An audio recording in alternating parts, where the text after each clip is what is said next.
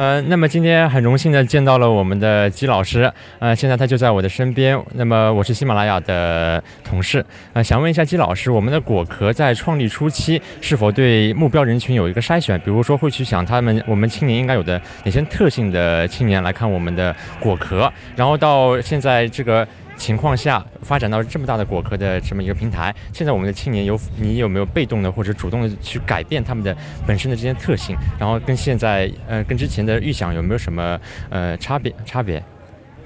嗯，果壳在刚创业的时候，我们希望面对的这群人叫科学青年，啊，我们认为科学青年就是对科学有信仰、有兴趣啊，或者你愿意主动的去寻找很多的科学知识、讨论这样一些年轻人。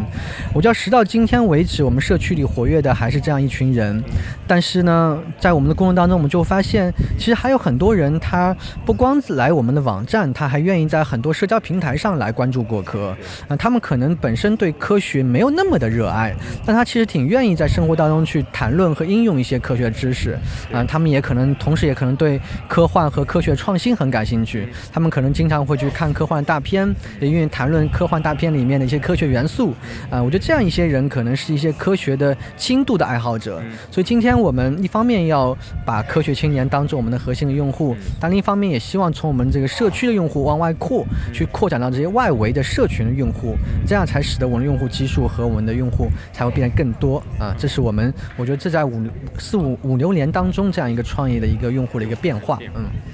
对，非常好。那么还想问季老师一个问题，就是现在在我们的喜马拉雅平台上有一档节目是《果壳知性》，应该是和你们有过合作。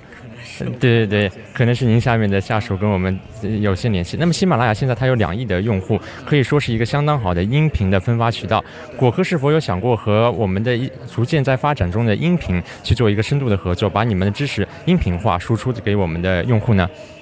呃，我印象中我们有团队自己在做这个事情。呃，我觉得这个事情也是蛮重要的，所以在计划这个事情。好，非常感谢季老师，嗯，谢谢，感谢。